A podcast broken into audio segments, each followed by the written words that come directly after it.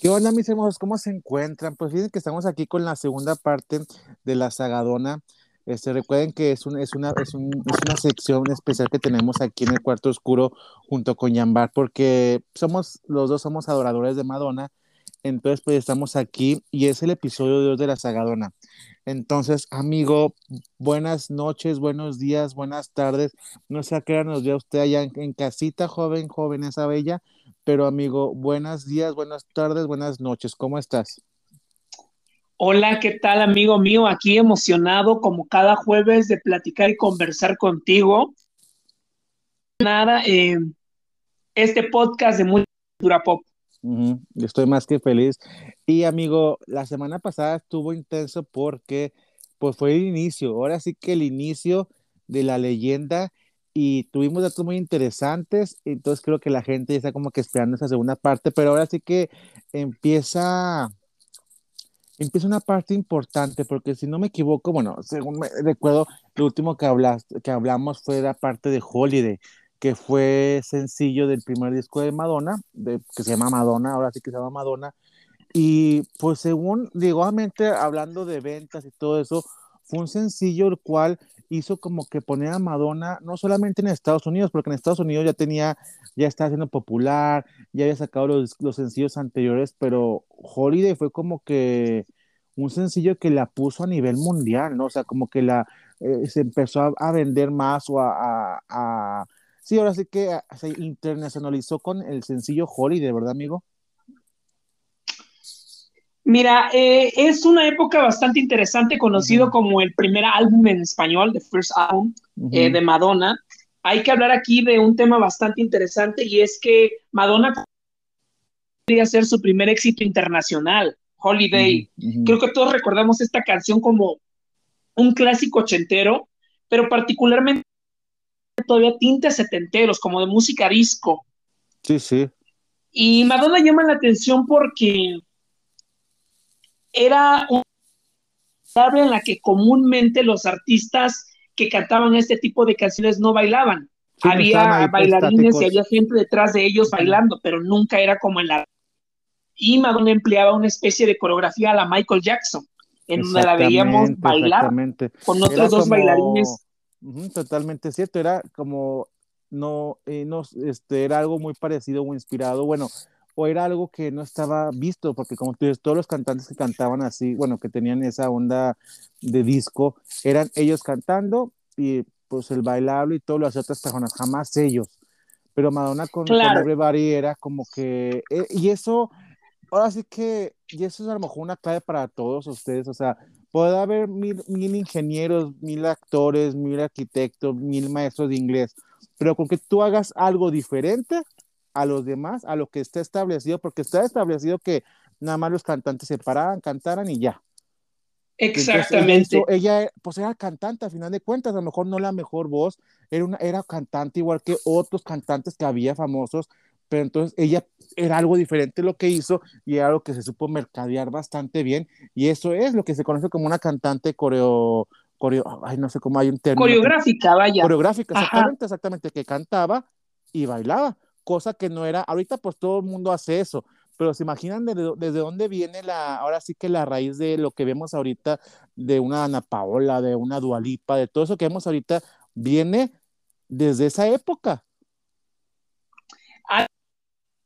la época de Everybody, que creo que yo, para mí más que eso fue una prueba a la, a la, Una a la prueba. Discográfica para Sí, ver sí, qué, qué funcionaba Madonna, ¿no? Pero consciente de que ahora en adelante solo debía de rodearse de los mejores Madonna, entonces elige a Freddie Deman por agente, él ya había llevado a Michael Jackson, mm, entonces ya sabía más o menos Madonna y también su manager hacia dónde iba esta carrera, ¿no?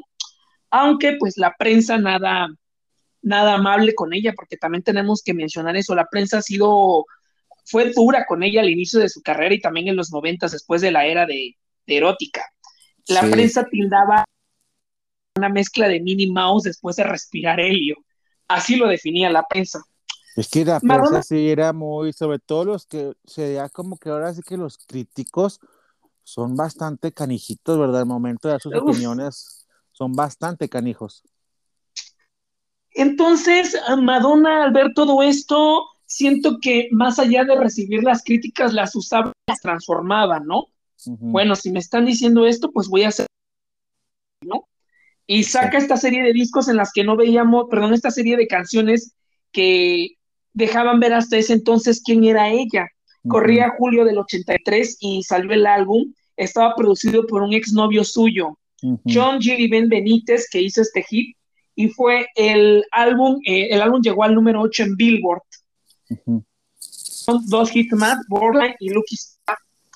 Creo también que de mis este favoritas de Madonna, o sea, o sea, Madonna tiene, me gustan muchas canciones de Madonna, pero sin duda una canción que a mí cada vez que la escucho, el video me encanta, siento que es un video que ahorita actualmente podría funcionar, muestra, da unos grandes looks y uno de mis videos favoritos y mi canción, te voy a decir mi canción favorita por excelencia la de Borderline.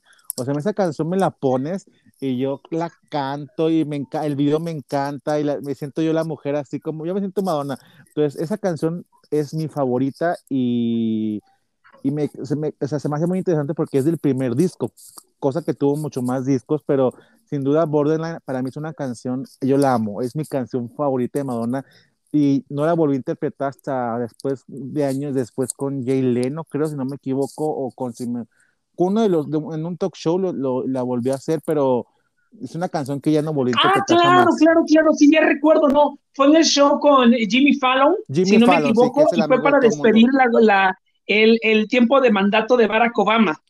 Claro, claro, sí, sí, sí. Entonces, la volví a interpretar muchísimo tiempo después, ya no la versión original, entonces, pero ya esa, ese video y esa Madonna, o sea, para mí ese video me encanta. Aparte muestra unos looks que yo digo, si esos looks se los pone una chava ahorita, se sigue viendo súper cool porque trae sus zapatos con unos colores neón muy padres, unos verdes, trae unos boy jeans, unos mom jeans así aguaditos muy padres, el pelo súper cool, trae unos Ray-Ban que no pasan de moda, entonces, y, y, una top crop que ahorita se usa, o sea, yo veo ese look y digo, si se lo pone a alguien a lo mejor, a lo mejor un poquito más estilizado al 2022, sin hacerle muchos cambios, sigue funcionando ese look y esa canción a mí me mata. Créeme que es, es, mi canción favorita de Madonna Borderline. Me encanta. Es una canción que yo amo.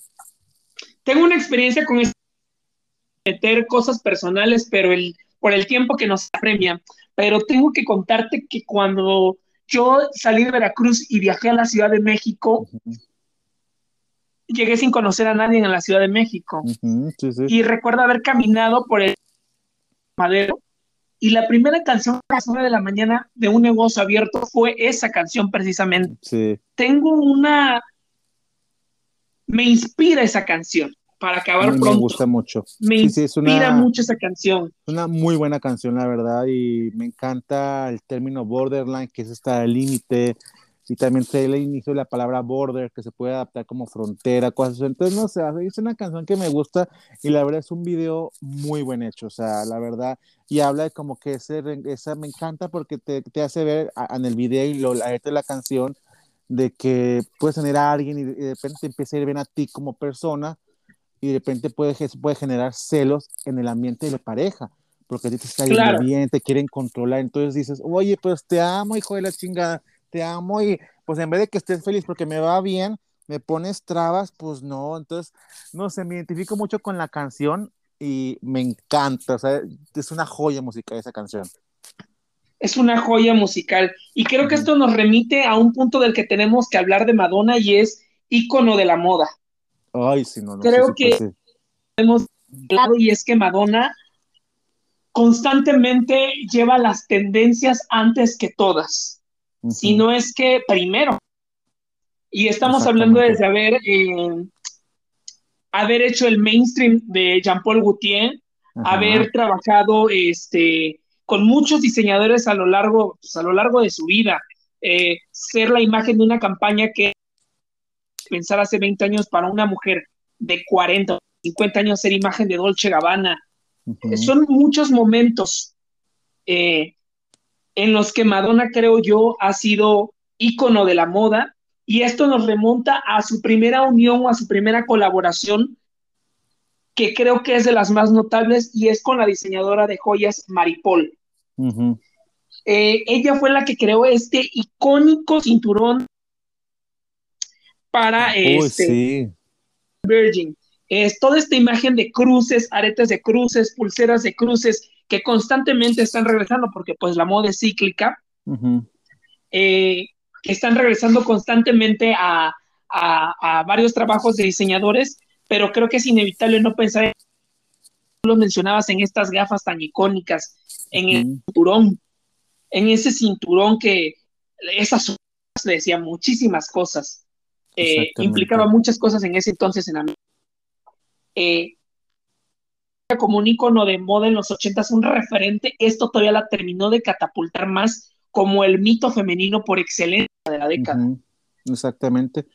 Oye, y de hecho, bueno, Borderline fue el último sencillo del álbum Madonna, pero en ese momento ya estaba ya trabajando arduamente para sacar el, nuevo disco porque ya se ven, ya las chavitas empezaron a vestir como ella, ya marcaba un icono hablando, o sea, ya marcaba una tendencia en cuanto a entonces de la disquera de como que ponía el nombre Madonna establecido y por eso andaban a marcha forzada lanzando el, el, el segundo disco que fue Like a Virgin, y porque salió en el 84, se estuvo pegadito al lanzamiento del último sencillo de Madonna, que fue Borderline, y estuvo pegadito al lanzamiento de La Virgin, o sea, junto con el sencillo y junto con el disco.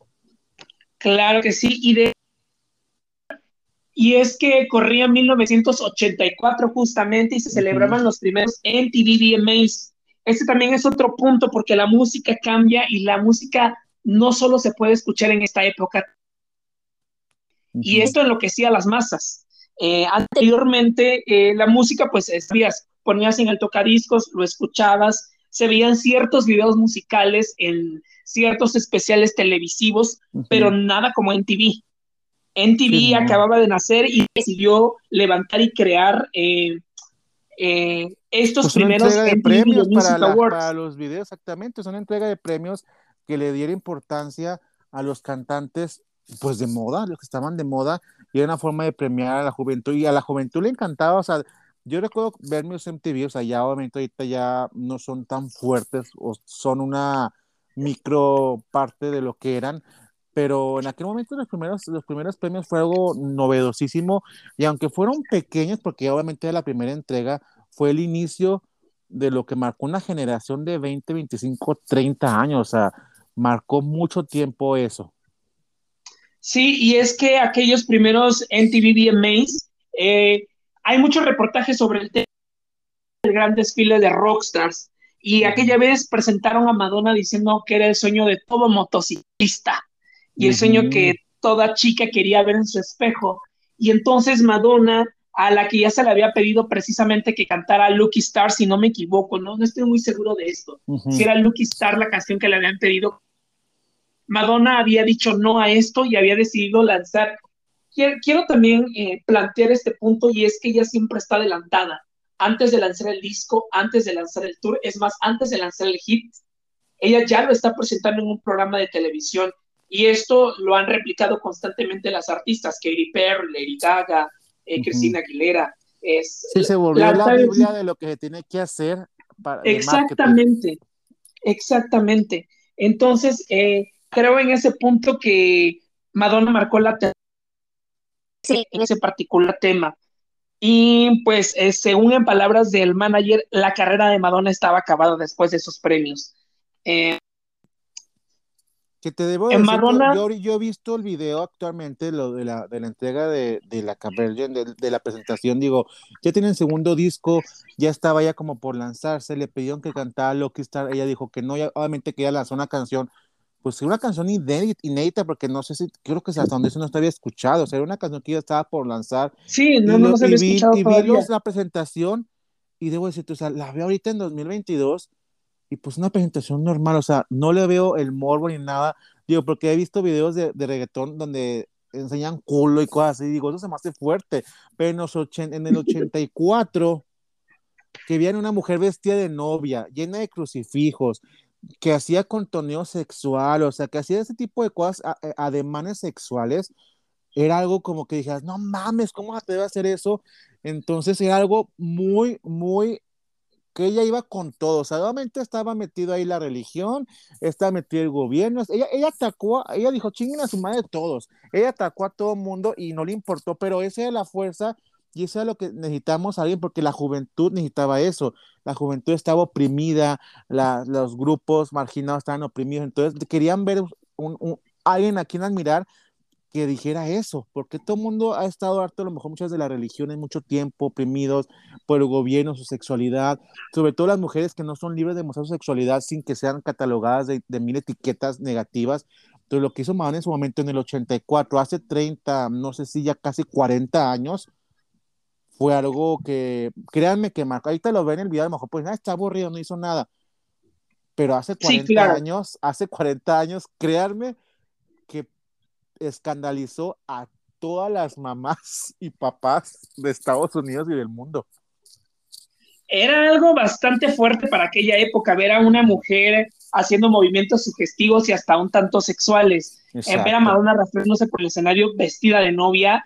Eh, también hay una narración del, del, manager por ahí, muchas entrevistas donde dicen que a Madonna se le cayó el, los zapatos, eh, el pastel era demasiado alto para ella, donde bajaba este mismo pastel que se replicó en el 2003 para aquel mítico MTVs. Uh para ellos la carrera de Madonna había estado acabada, pero Madonna tenía un as bajo la manga y es que visto ya sus hits.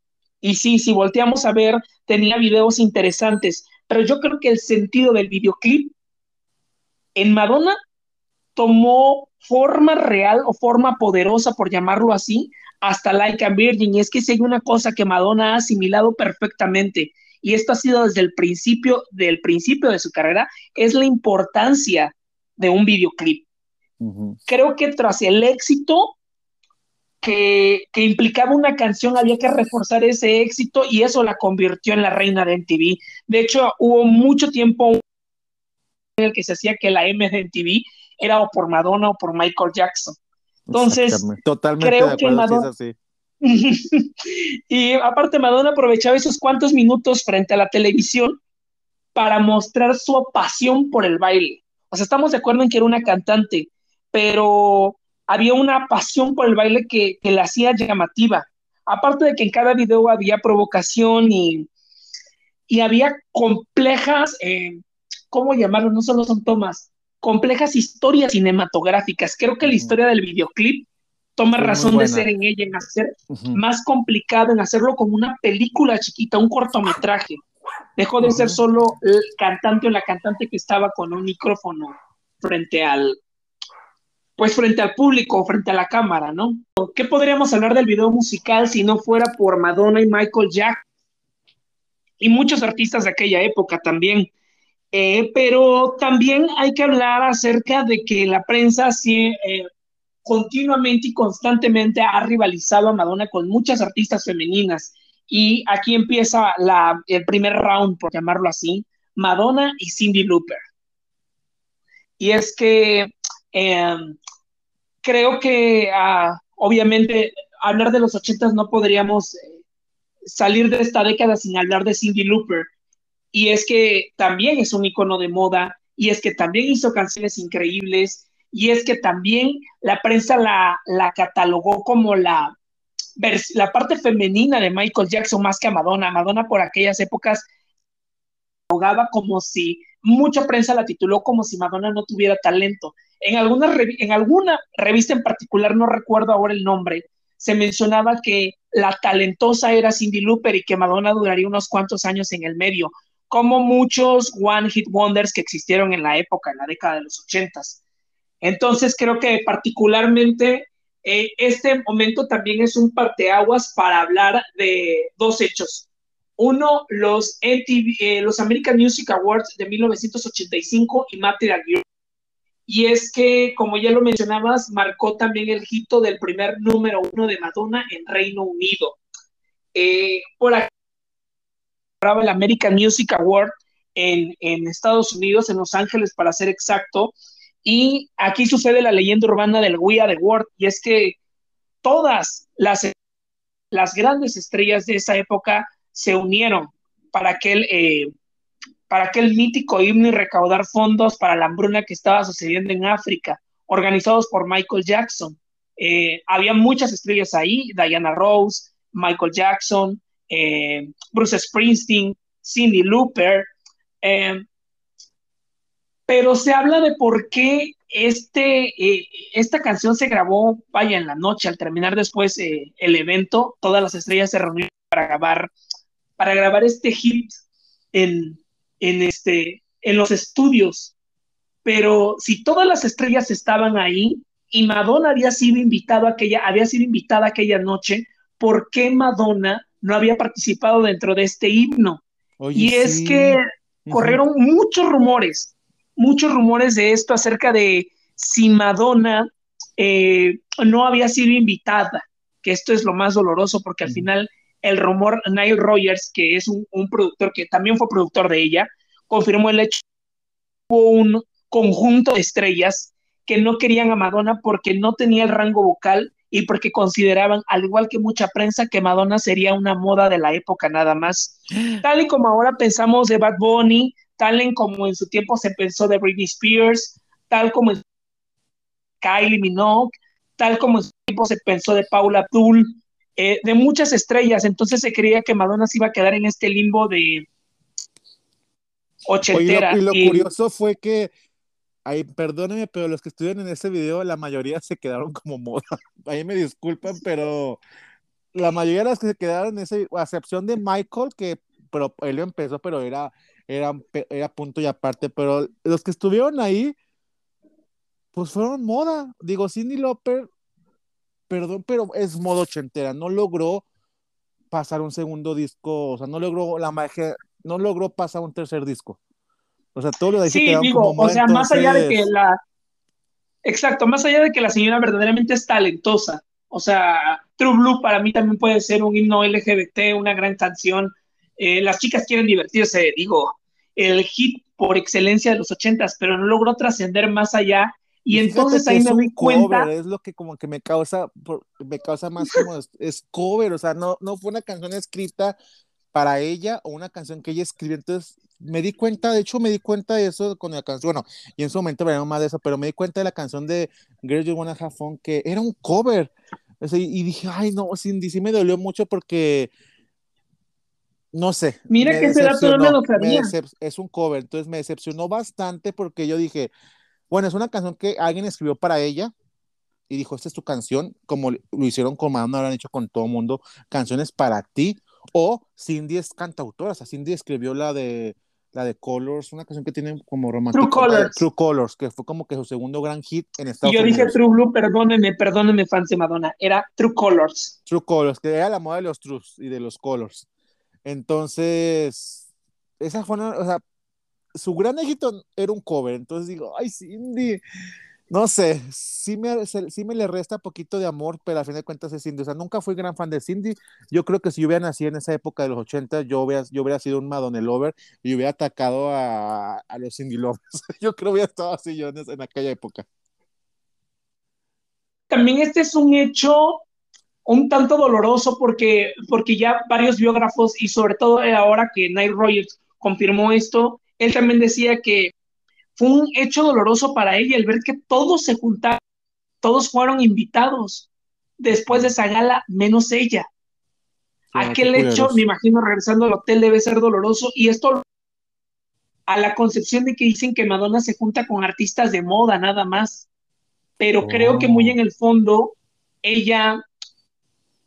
Pues que sea aceptada, ¿no? Que la prensa y mucha gente piensan que son moda, ellos pueden salirse de ese molde como ella lo logró, en el caso de Malum, en el caso de Tokisha, en el caso de Missy Elliott, en el caso de muchísimos con los que ella ha colaborado, es más, con los que han dado Vanilla Ice. Creo que este, este, este, punto también eh, podría de cómo ella concibe a los nuevos artistas, a los que algunos van de moda y logran sobrepasar esa etiqueta y se transforman en íconos como Missy Tienes toda la razón, o sea, al final de cuentas ella apoya gente que se siente, porque a Britney la ataca en su momento, o sea, porque tienen a Britney y a Cristina, y todo mundo, hay Cristina con su rango vocal, y la madre, y mamá y media, pero perdónenme los, para los ex, fans, para los fans de Cristina, no sé si tengan algún nombre o no, pero para los fans de Cristina Aguilera, Cristina Aguilera es un ícono, pero no es una leyenda y Britney tuvo eso y el V-Army lo sabe y por eso, y Madonna se juntó con Britney, o sea, siento que a lo mejor ahorita que me pones ese, ese punto sobre la mesa, a lo mejor los talentosos hacen menos a los que no, son una moda, por así decirlo, y al final de cuentas ahí se ve quién, quién lo logró. Y digo, Madonna puede haber cantado fácilmente cualquier línea de la canción, digo, no es una línea, no es una, no es una canción complicada, y además se escucha, a mi punto de vista, se escucha rara, porque cada quien canta su estilo, no tiene armonía la canción. Ahí así hablamos a mi punto de vista de la, de la canción esa de Michael Jackson para apoyar. Y yo creo que también a lo mejor también tiene que ver con que Madonna no quisiera colaborar con Michael Jackson en la canción de In the Closet. Entonces yo creo que sí guardaba, sí guardaba resentimiento mi Madoncita, ¿verdad? Algo. Sí, pues sí, aquel culero ya cuando se veía, ya se veía así como que con las vacas flacas, dijo, no, Madonna, que se, se, se ha sabido mantener, déjame, le invito a mi canción. Y que le dijo, Madonna, no, papita, aquí no, chiquito. Aquí no. Que hubiera sido una muy buena canción. Yo me imagino la canción de In the Closet, que debo decir que la canción de In the Closet es mi favorita de Michael Jackson, o sea, es mi favorita, así como Borderline es mi de Madonna, In the Closet es mi favorita de Michael Jackson, o sea, si me la imagino con Madonna, wow, o sea, hubiera sido como una joya, pero bueno, nunca se logró ni se logrará. Pues mira, eh, eh, sucedió ese evento y We Are the World, si yo no, si eh, si yo no me equivoco en esto, eh, Voy a World se mantuvo en el número uno y fue destituido ese número uno por otro número uno que ahora era de Madonna en solitario. ¡Ah, qué golpes de realidad! Todos los artistas un número, uno, un número uno, pues obvio, o sea, iba a el número uno, pero no era una canción fuerte para que se mantuviera. Pero obviamente, oye, una canción en verdad fuerte que lo desbancó. O sea, era fácilmente desbancable. Así es, y la canción es Matre Allure de 1985, en donde Madonna repetía la célebre escena de baile llevando el vestido rosa que Marilyn Monroe eh, inmortalizó en Los Caballeros la prefieren rubia. Pero más allá de eso, la cantidad de reportajes y fotografías en las que Madonna revivía las poses de Marilyn Monroe, Igualita. llenaba la prensa. ¿Era acaso ella la nueva Marilyn Monroe? Todo este look, toda esta vibra, toda esta sensualidad, todo esto que emulaba el viejo Hollywood. Pero Madonna, a ciencia cierta, bueno, por momentos, Madonna, eh, pues no vacilaba en recordarnos el hecho de que Marilyn había sido una víctima y ella no. Y eso era constante. Madonna jamás, eh, jamás sintió, eh, vaya, verse a ella como una víctima de la prensa o víctima de las críticas. Siempre le sacaba la vuelta en el mejor de los casos y en el peor le contestaba la prensa. Sí, nunca tuvo pelos en la lengua ni, ni, en aquel entonces ni ahora. Exactamente, entonces creo que esta canción es un hito. Aquí uno recuerda ese hermoso vestido rosa, esas escenas que se grabaron en estudios de Hollywood, eh, toda esa imagen que hizo a, la chica material otro apodo, porque Madonna ha tenido apodos durante, creo, toda su carrera, cada álbum. El cual ella odia, ¿verdad? O sea, no es fan de, no es fan de esa canción ni de ese apodo, o sea, no, creo que hace poquito, en hace poquito me refiero, o sea, después de unos 20, 30 años se volvió a cantar la canción, no sé si para el Rebel Heart, creo que si no me equivoco, volvió a cantar la canción, pero no es una canción que, es, que a ella le guste interpretar. ¿Favorita de los fans? no favorita tanto de ella, pero digo, a lo mejor también porque, bueno, porque ya andando ahí, digo, la grabación del video es, es un video majestuoso, la verdad, un video donde se ve la producción, se ve el dinero de la disquera. Ya se ve costosa, pues. Y se ve el apoyo de la disquera a las ideas de Madonna, porque muchas veces la disquera te dice qué hacer y qué quiere que hagas. O sea, quiero que me hagas un video así y ya te la pelas. Y con yo te, yo, porque yo doy el dinero, yo hago todo. De ahí se veía el dinero, de inversión y se veía el apoyo de Warner hacia Madonna que creían, quieras o no creían, porque al final de cuentas Madonna era su cochinito de dinero, o sea, les daba ganar. Si Madonna ganaba dinerales, la disquera ganaba dos o tres o cuatro veces más que lo que ganaba Madonna, obviamente. Entonces, claro que era una inversión muy grande, pero eso lo recuperaban en segundos. Y aparte ahí, pues ahí viene como que una historia de amor interesante, ¿no? En la grabación del video. Y es que, eh, bueno, retomando un poquito para cerrar nuestra era Light and Virgin, porque se lanzó esa canción, hubo otras canciones muy buenas dentro del álbum como Angel.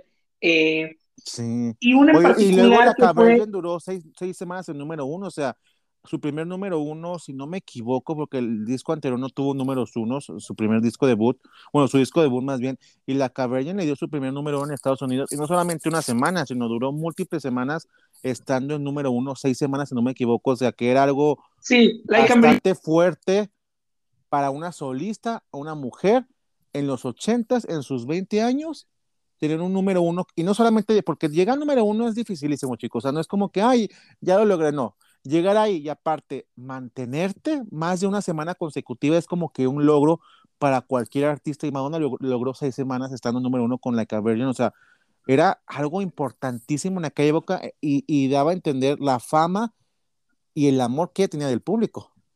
Por lo tanto, la disquera tenía que pensar en algo súper importante para igualar el, el, éxito del primer sencillo, porque si le sacaba un segundo sencillo y no pegaba, obviamente afectaba directamente las, a las ventas físicas del disco. Entonces, o sea, era moverse en chinga para saber qué canción sacamos como segundo sencillo y que iguale o, o sea mucho más el éxito que la canción o el primer sencillo. Claro, claro. Y, y digo, sí, en eso tiene razón porque eh, Madonna álbum, el, el, el, primer álbum, Fresh Album, duró, eh, llegó, perdón, a la posición 8 en álbumes en Billboard. Y Like a Virgin fue su Debutó primer álbum en llegar al número uno y aparte está certificado como disco de diamante. Exactamente. 25 y aparte millones el, de copias. Álbum número uno, sencillo número uno, o sea, no era uh -huh. algo, o sea, se escucha muy fácil decirlo y a mejor al mortal normal, y dice, pues que eso qué, qué, pero para un cantante, para alguien, o sea, es como cuando un actor de su película de debut número en taquilla, dice, o sea, güey, claro que es importantísimo, y más para una mujer en aquella época, disco número uno, sencillo número uno, y en la actualidad el disco ha vendido más de 20 millones de discos, y es una de las pocas mujeres, más, bien de los pocos artistas en, la, en historia, o sea, en el mundo, que ha, ha vendido un, un, disco de diamante en Estados Unidos. Recuerden que un disco de diamante en Estados Unidos es por vender 10 millones físicas de copias de un disco. O sea, imagínense, 10 millones de personas en, Estados Unidos tienen el disco de, de Like así de importante. Y el resto, los demás 15, los demás 11, 13 millones, pues en, en todo el mundo, ¿verdad? Pero solo Estados Unidos, 10 millones de personas tenían el disco de Madonna, lo cual dices, ¿es cuánto? Es un titipuchal de dinero. Claro. Bueno, eh, eh, y de esta, de esta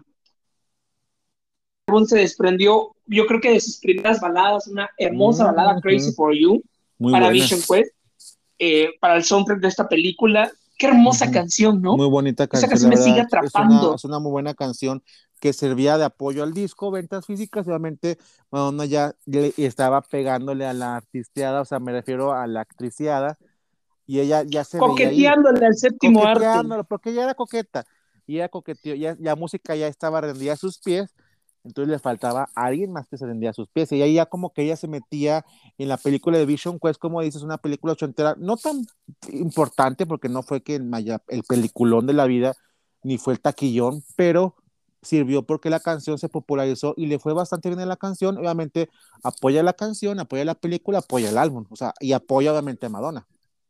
Y mira que el currículum vitae de nuestra reina ha sido, pero bien duramente criticado, ¿eh? Cuanto, en cuanto a sus incursiones al séptimo arte, porque no le ha ido tan bien en eso. Como fan también tengo que admitir que no hay veces es un...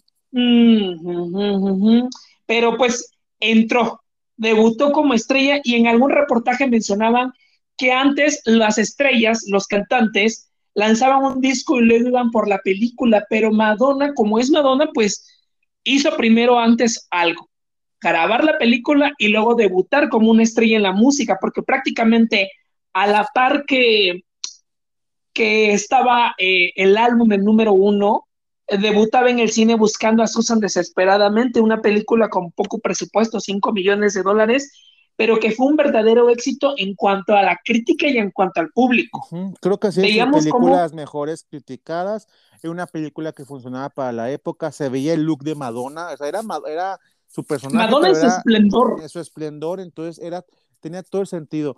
Una película que son 5 millones de los 80 aproximadamente unos entre 15 y 7 millones actuales, pero sigue siendo un presupuesto bajo para una película, porque actualmente una película de presupuesto bajo tiene 10 millones o 20 millones y es presupuesto bajo.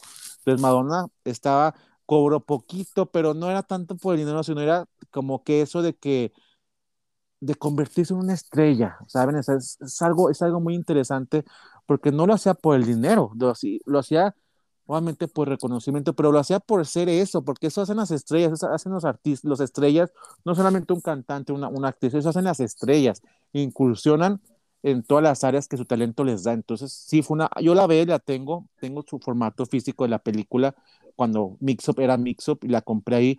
Y la verdad me encanta la película, es una película que a mí me encanta, o sea, es una película sí, claro, claro. que funciona, funciona la película. No se iba a ganar. Mira, la productora buscaba no, al principio, funciona. sí, claro, la productora buscó al principio a Diane Keaton, que era una tremenda actriz ya en esa época, pero el anuncio decía, se busca actriz sexy y audaz con fe en sí misma. Mira que el anuncio parece pero redactado adrede para ella. Uh -huh. Y es que, pues, nada, eh, el personaje estaba descrito para ella a tal grado que Madonna logra opacar a la protagonista de la película que Exacto, no era es que Madonna. Era Madonna, o sea, estoy de acuerdo que aunque sea la, la, la, tenga el segundo crédito, sea la artista invitada, o sea la mejor amiga de la protagonista, era Madonna. Entonces, ¿cómo puedes Ajá. contra eso? ¿Cómo puedes luchar? Y la pobre actriz que ni siquiera sé cómo se llama y no sé si siguió su carrera o no, porque no la identificó muy bien. O sea, quedó, le aplicaron la cindelopeada, quedó así, ha sido opacada. Sí, claro. Um, bueno, eh, había que recordar también un video que rola mucho en las redes sociales y es los castings de Madonna uh -huh. antes de ser Madonna. Madonna con este cabello corto, no tenido totalmente de Negro. rubio, Ajá. Ajá, haciendo el casting para la película de Fame que fue para Irene Cara. En uh -huh. aquella época, eh, recuerdo haber visto Fame y el personaje para el que ella audicionaba era un personaje completamente distinto a la personalidad de Madonna. Era una chica extremadamente virginal que usaba lentes, etc. El personaje de alguna manera hubiera hecho complicada volver a ver la película sabiendo que es Madonna quien está detrás del personaje, ¿no? Entonces soy de la idea de que cuando es para ti, es para ti. Uh -huh. Y cuando no, pues aunque te pongas, ¿no? Entonces creo que particularmente esta película en donde buscaban a Susan, a la estrella desesperadamente, definitivamente era escrito para ella, estaba hecho para ella. Y esto, pues, si no me equivoco y me ayudas, esta película originó su primer número uno en Reino Unido. Exactamente. Provocó número uno en Reino Unido, digo, lo cual, aunque Reino Unido no es un mercado hablando, mmm, porque deben de saber ustedes que el mercado más fuerte en venta de discos o sencillos es Estados Unidos. El Reino Unido es, es importante, pero al final de cuentas todos quieren como que también pegan el Reino Unido porque te, casi te abre las puertas a Europa. Entonces, el que pegues en el Reino Unido es como que automáticamente te vas directamente a toda Europa. Entonces, uh, Madonna claro. tiene conquistado nuestro, el continente americano. Estados Unidos hizo que conquistara todo Estados Unidos, Norte, Sudamérica, Centroamérica, pero necesitaba forzosamente, aunque no fuera, aunque no vendiera 10 millones de discos en, en el Reino Unido, necesitaba pegar en el Reino Unido para que eso le abría las, pu las puertas a todo lo que era Europa. Y de ahí a Asia, de ahí a todo lo demás. Entonces era muy importante ese número uno.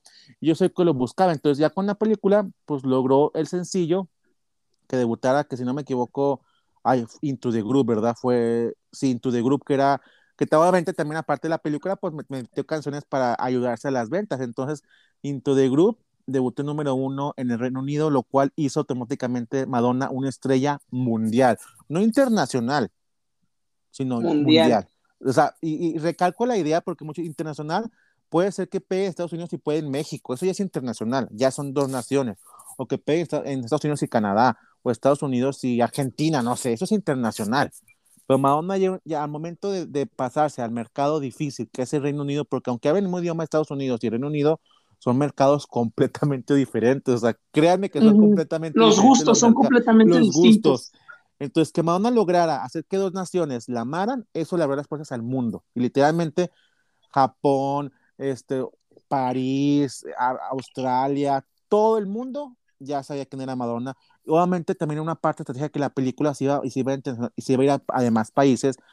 Y o sea, eso fue un, algo tan inteligente de parte de ella y de su equipo y de la parte que la manejaba, porque fue lo que le abrió las puertas al mundo y fue lo que, y ella marcó las cátedras, porque si se fijan, artistas actuales hacen eso, o hacen una película o mete una canción de sencillo en una película porque saben que esa película va a ir al lado donde ya no pueden ir con su música. Entonces, la verdad, Madonna hizo un, su, una guía de cómo hacer una estrella mundial y creo que ahorita todas las siguen y las que no las siguen es porque no pueden en realidad y exactamente. Ya viene emperrado yo. Ya. No no cada, artista creo que tiene su fan base y eh, cada historia es distinta pero sigo repitiendo la frase de, de lo pasado en el que hablamos de que si muchas estrellas pop te mencionan como referencia, eso quiere decir que eres la mayor estrella pop. Bueno, después de este número uno y de la película, mira que la protagonista eh, Rosetta si no me ah, equivoco, se llama Rosetta Arquette, la protagonista. Sí, Rosetta Arquette, sí, sí, sí. Ahorita que ya sé su nombre, sí lo ubico más, pero. Rosana, pobre. Rosana Arquette. Pobre. La protagonista ya estaba más que eclipsada a estas alturas del partido. Y estamos en el año de 1985 y habías tocado un punto bastante sensible de esta historia y es el tío más guay del planeta. Era guapísimo, o sea, es, bueno, ya ahorita no es estilo, ah, pero, o sea, no me, o sea, bueno, si me lo cojo, para que te digo que no, pero en aquel momento era, tenía ese look de James Dean y a mí James Dean me mama, o sea, James Dean inspiró a Lana del Rey y a todas las mujeres cachondas que existimos ahí, y, y Sean Penn era el James Dean, porque aparte que era ese actor de Meto y la mamada, era un hijo de su madre, o sea, era cabrón el güey, fumaba esto, entonces a todas, a todas las chavitas con problemas familiares internos, como era mi amada Madonna, y todas las mujeres, ahorita que estamos, lo veíamos y babeamos por él. Entonces, qué o no que él se fijara en ella y así todo, o sea, fue una relación, fue yo creo, antes de que existieran todos los noviecitos que existen actualmente, existió esa relación, porque fue, fue publicado, o sea, si hubieran existido las redes sociales en aquel entonces, no, o se había explotado Twitter 50 veces, porque fue una relación muy mediática, porque él era un actor serio, un actor reconocido, estaba empezando, pero ya tenía su fama, o sea, ya era un actor sí, claro. y, y, Madonna, la estrella pop del momento, en aquel momento era la del momento, porque así la describían, porque en realidad no pensaban, no pensaban en un tercer disco todavía y no pensaban que fuera ir más allá de la carrera, para ser honestos, o sea, no pensaban eso. Ni yo creo ni si en su disquera pensaba eso. Silvia Navarro, que, que es una, una biógrafa, mencionaba que tenía el síndrome del poeta maldito. Eh, perdón, Sean Penn, y es que era, sufría de paranoia, era alcohólico, se sentía incomprendido y con mucha facilidad recurría a la violencia. Madonna ahora en su nuevo remix de, de Home Up menciona que ella quiere un cabrón, entonces creo que la referencia a un cabrón siempre le han gustado cabrones y, y, cuando se, bueno, ya más adelante veremos, pero cuando se casó con el Guy Ritchie, que la quería hacer señora así de la casi la nueva reina Isabel, ay, no mames, no, a Madonna es como yo, nos gustan los hombres cabrones, diría Talía, amor a la mexicana, perdónenme, señor. A Madonna siempre le han encantado los latinos y ella es lo que busca, mi reina dorada es lo que busca. Pero bueno, fue una pareja mediática y obviamente Madonna, o sea, Imagínense embelesada por aquel hombre guapísimo, con pedos extensibles el hombre, lo cual muchas veces lo hace atractivo. Y aparte, un excelente actor, eso sí, porque nadie se lo va a quitar, es un excelente actor. Entonces, obviamente, Mona sentía atraída por eso, porque ella ya estaba coqueteando demasiado con la actuación. Entonces, obviamente, sí siento que ella involucraba o, o se sentía atraída. Trataba de involucrar a sus parejas en el trabajo. Creo que también eso lo había visto con Guy Ritchie, con Carlos León, con Vanilla Ice. Los trata de involucrar como... Es, exactamente, o sea, es, malo desde el, a lo mejor si te lo dice tu manager, tu abogado, tu esto, porque es, es, es una idea rara, pero a final de cuentas, Madonna era una chava en sus 20, ya cercana a los 30, porque para ese entonces ya tenía como sus 26, 27 años, si no me equivoco, o sea, chavita no era, chicos, pero era una mujer, eso es que imagínense, cualquier ser humano en la vida, ya sea tú, yo, el vecino, doña Pili, cualquier ser humano, que no de la noche a la mañana, pero de, repente te llega un chingo de lana, un chingo de fama, un chingo de poder, claro que te estás volviendo loco. Entonces ella quería eso, vivir su vida. Entonces eligió ese hombre y pues ahí estaba ahí con él, porque sí hubo violencia, sí hubo cosas así, pero ella estaba muy enamorada de Sean Penn y Sean Penn fue parte importante de lo que sigue después, que ya hablemos de ese disco. O sea, inspiraciones muy buenas para él, pero...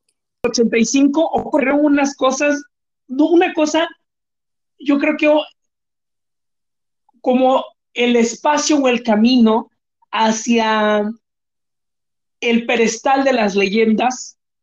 Yo llamaría una bandera roja, amigo. el 13 de julio del 85 se celebró el Live Aid, este mítico, legendario concierto que organizaron todas las estrellas de aquel momento para juntar dinero contra la hambruna en Etiopía específicamente, no sé si me equivoco en este dato, pero eh, aquel año, eh, el Richie, eh, bueno, para acabar pronto, la Bohemian Rhapsody de Freddie Mercury sonaba en el Hyde Park de Londres y al mismo tiempo se hacía por primera vez una transmisión simultánea entre Nueva York, perdón, entre Filadelfia y el, Londres eh, de estos dos conciertos donde juntaron a todas las leyendas y a todos los mitos de aquella época para recaudar fondo. Creo que lo más emblemático de este concierto, y habría que mencionarlo, fue la aparición de Queen.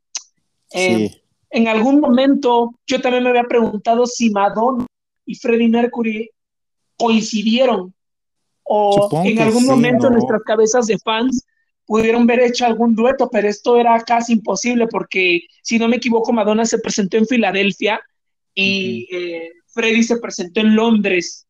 Pero, put, o sea, amigo, eso hubiera quedado mítico. No, exactamente. Aparte, Madonna olía, olía a la comunidad. Entonces, no sé si en aquel momento Freddy estaba declarado o no, pero hubieran sido grandes amigos. Y así, si Freddy cuenta lo que hizo con Lady D en, en sus cosas, así en su juventud y así, lo que no hubiera hecho Madonna o sea, hablando en, temas musicales, artísticos, de pedo, de cachondería, de mamá y media, o sea, hubiera, eso hubiera sido algo espectacular. Y Freddy no era nada mamón, o sea, no, no, le, iba, no le iba a hacer feo a Madonna ni nada de eso, porque no, o sea, él, él respetaba a lo que era un artista y hubiera sido algo maravilloso, pero yo creo nunca estuvimos listos para eso. para eso, exactamente. No lo merecimos, no lo merecimos, y así lo voy a decir, no lo merecimos, porque hubiera sido algo que, y aparte creo yo que Freddy merecía su momento, bueno, Queen, pero obviamente pues Freddy merecía su momento solo, ¿sabes? O sea, porque ese momento de Freddy es icónico y Madonna tuvo momentos icónicos. Es icónico. y es que Madonna por aquellas épocas estaba empezando. Estaba empezando, no era lo que era Freddy. Poquito antes de, de, de Live Aids, uh, iniciaba su gira, la gira de la caverna, lo cual era algo obvio, porque después de un disco tan exitoso de película, con éxito en taquilla, o sea, necesitaban poner eso en, la rueda y ganar lana, porque pues así lo pongo, porque así la disquera lo piensa, o sea, no tanto piensan en que Madonna sus sentimientos y la mamá dando la disquera quiere lana. Entonces salieron a la disca, a la, a la gira, lo cual era el movimiento más lógico del Virgin Tour, que tenía los Beastie Boys como de teloneros, los cuales es raro porque los Beastie Boys también tuvieron su época gloriosa, y le abrían a Madonna. O sea, daba a entender que Madonna ya era alguien muy importante para que le abrieran los Beastie Boys, que estaban empezando, pero que también ya tiene un movimiento fuerte. Y pues. Oye, por aquella, por aquel, por, regresando meta.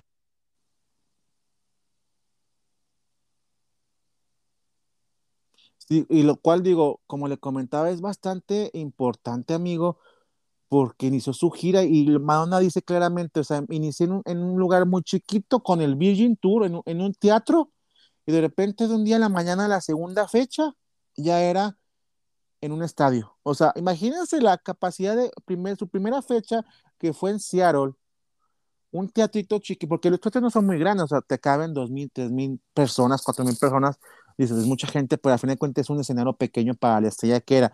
Y la segunda fecha que hizo, al final después de, de, ese, de ese concierto, póngale un estadio, de un estadio lleno.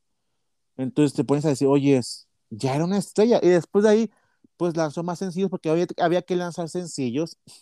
Y la canción que mencionó mi amigo, la de Angel, una muy buena canción del disco, fue sencillo. Después sacaron la de Dress You Up, que si no me equivoco, es la que canta Britney, no, Britney canta Burning Up, ¿verdad? Después.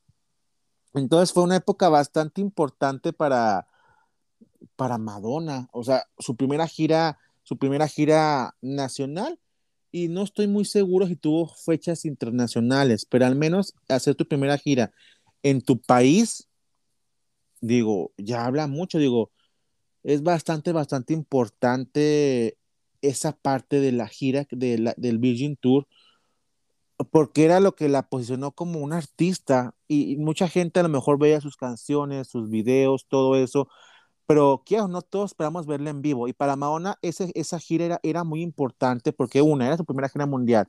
Dos, era la gira que daba nombre a su disco, que era lo más exitoso que tenía en ese momento hasta ahorita, hasta ese momento, ¿verdad? Y tercero, porque iba, iba a comprobar su habilidad para dar un performance, una presentación en vivo. Porque obviamente ya tenía 20 mil detractores, esto, o sea, la gatada que le hicieron para la canción de Michael Jackson con eso, o sea, tenía 20 mil detractores de su talento. Entonces, la gira, obviamente, íbamos a ese punto de ella importantísimo de que, ok, aquí estoy, hijo de su madre, canto en vivo, bailo, hago piruetas, interpreto mis hits, conecto con la gente, porque recuerden que no todo se basa en la voz, es conectar con la gente. Entonces era muy importante el Virgin Tour y pues la verdad fue algo muy, una gira, una gira no larguísima, una gira, o sea, una gira normal, una gira no, no, no, no, no mundial como se acostumbró después a hacer, pues fue una gira que inició en Estados Unidos, la cual le dio ese nombre que necesitaba ella. ¿ok? Pero también para que entonces recuerden que al, momento, al, principio, como lo dijimos en el capítulo anterior, Madonna pues a, trataba de conseguir formas de sacar dinero y ya sea que trabajaba en, comida rápida o así o así. Entonces en un momento ella posó desnuda para fotógrafos y esas fotos se filtraron para la revista Penthouse y Playboy que eran previstas para con desnudos de mujeres. Entonces se tomaron en Nueva York las fotos en el 78, o sea, 5 o 6 años antes, 7 años antes habían tomado las fotos cuando tenía sus 20 años ella. Entonces, pues no iban a hacer escenas en ninguna revista, pero pues lo hizo. Dice que se rumora que le pagaron creo que 25 dólares por hacer las fotos. Hacía la necesidad de Madonna de, de, tener dinero para comer. Y pues al final de cuentas fue un alboroto en los medios por ver a Madonna desnuda. Una Madonna joven, una Madonna de 20, 19 años, una Madonna súper joven, pero pues al final de cuentas Madonna no, no, no mostró remordimiento, es perra como siempre y siguió adelante. Dice que las fotografías se vendieron por 100 mil dólares, o sea, bastante dinero. Te mencionaba que el año 1985 es una cosa Fuerte. turbulenta para Madonna y es que todo gira. Eh, justo como mencionabas, acababan de suceder las fotografías, estaba el de Virgin Tour y en alguna entrevista a, eh, en ciertos reportajes se mencionaba que eh, de ver a todas esas estrellas y esas figuras así de grandes, de imponentes, hicieron a Madonna reflexionar acerca de cómo se quería ver ella en el escenario. Creo que el de Virgin Tour estaba pequeño para lo que quería. Quería cosas más grandes y más complicadas. Exactamente, o sea, a final de cuentas, ella ya se, ya se visualizaba, o ella ya veía lo que podía lograr, pero al final de cuentas el Virgin Tour fue como que el inicio. Creo que le pasa a todos los artistas que tienen su primera gira, siempre cuando, bueno, al menos yo cuando vi la, la primera gira de Britney, que fue en, en, centros comerciales, la de Baby One More Time Tour, fue una gira pedorra, bueno, así decirlo, o sea, y creo que la primera gira de todos los artistas han sido medios pedorras porque es como que estamos empezando. Ya después ahí la segunda gira que hacen es como que, wow, ya ese pues cuando se pone todo en realidad. Pero si ella se visualizaba más, más allá de, de esa gira, más allá de esos escenarios, que aunque llegan escenarios técnicamente grandes, obviamente ella quería pues más, o sea, más producción, Madonna su mente trabaja en chinga, entonces ella quería, visualizaba una idea, un concepto de la gira, no solamente estar ahí ella cantando, bailando, sino visualizaba un concepto de lo que viene siendo una gira, que fue una experiencia visual, una experiencia auditiva, una, una experiencia que conectara, no sé si me, me de entender. Entonces, no, no le basta solamente con estar parada y cantando y bailando, quería más.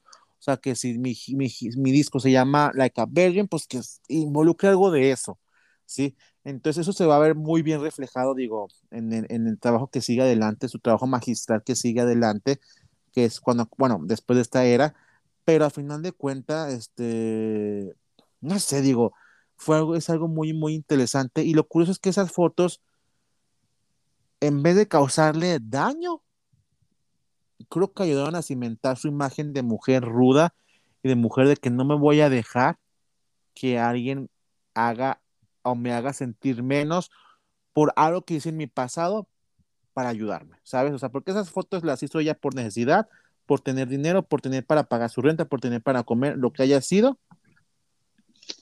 Y ahí cimentó, eso fue algo muy importante y, esas fotos en vez de perjudicarla, creo que le ayudaron bastante a generar lo que era en ese momento, o sea, a su imagen de mujer ruda y que no se dejó. Pero imagínense, ahorita, ahorita se hace un pedo porque se ve una foto sexy o alguien. Ahorita los artistas suben sus fotos sexy y desnudas y hay el OnlyFans de todo el mundo. Pero en aquella época, en el 85, chicos, hace más de treinta y tantos años, pues nuevamente eso no era, no era bien visto por nadie. Y justo en aquella época, eh, creo que podemos cerrar esta era con en ese concierto de Live Aid. Después de estas fotos sucedió, creo que uno de los momentos más bochornosos para Madonna y es que terminaba de cantar Holiday y eh, bueno, antes de cantar, Beth Miller la anunció diciendo que era una señora que se había izado en la fama de los tirantes de su brasier. Hija su madre. Aquello, eh, no sé si era un halago o una ofensa. Eh, Sean Penn eh, irrumpió a Bill Graham, que era el organizador del evento, eh, con golpes, hubo algo de caos detrás. Y a partir de ahí nacieron unos altercados tremendos entre Sean Penn, Madonna y la prensa. Creo que este momento eh, creo que este, esta frase para completar toda esta era resume todo lo que platicamos, amigo, durante estos minutos.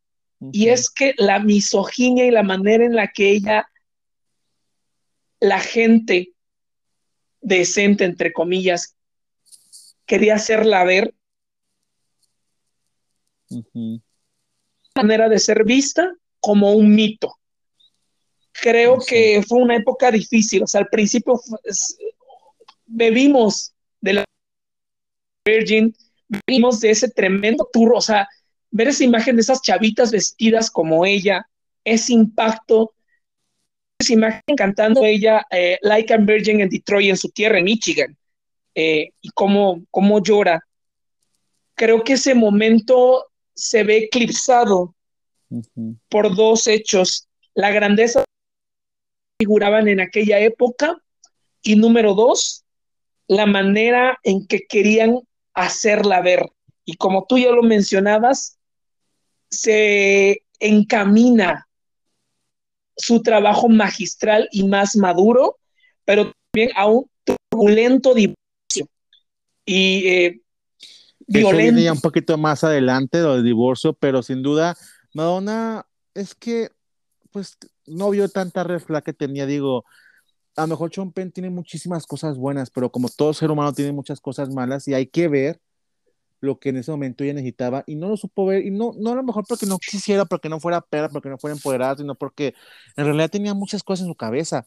Era, era, ella está, eh, tenía que consolidar la imagen de Madonna, o sea, y que la consolidó perfectamente con el hijo que sigue, pero era una época complicada para ella ser la, el artista, ser la cantante, ser la esposa de un hombre, que al mismo tiempo, en aquella época, no se usaba que la mujer fuera tan independiente y tan rebelde. O sea, se va a escuchar súper mal esto, pero en los ochentas no se usaba esto. Entonces Madonna era muy transgresora y John Penn era demasiado violento. Entonces sí fue algo muy, muy rudo. Entonces, amigo, la verdad estuvo bastante, bastante fuerte. Pues em, termina el año 1985 y creo que cosechó hits, cosechó lágrimas y muchas banderas rojas.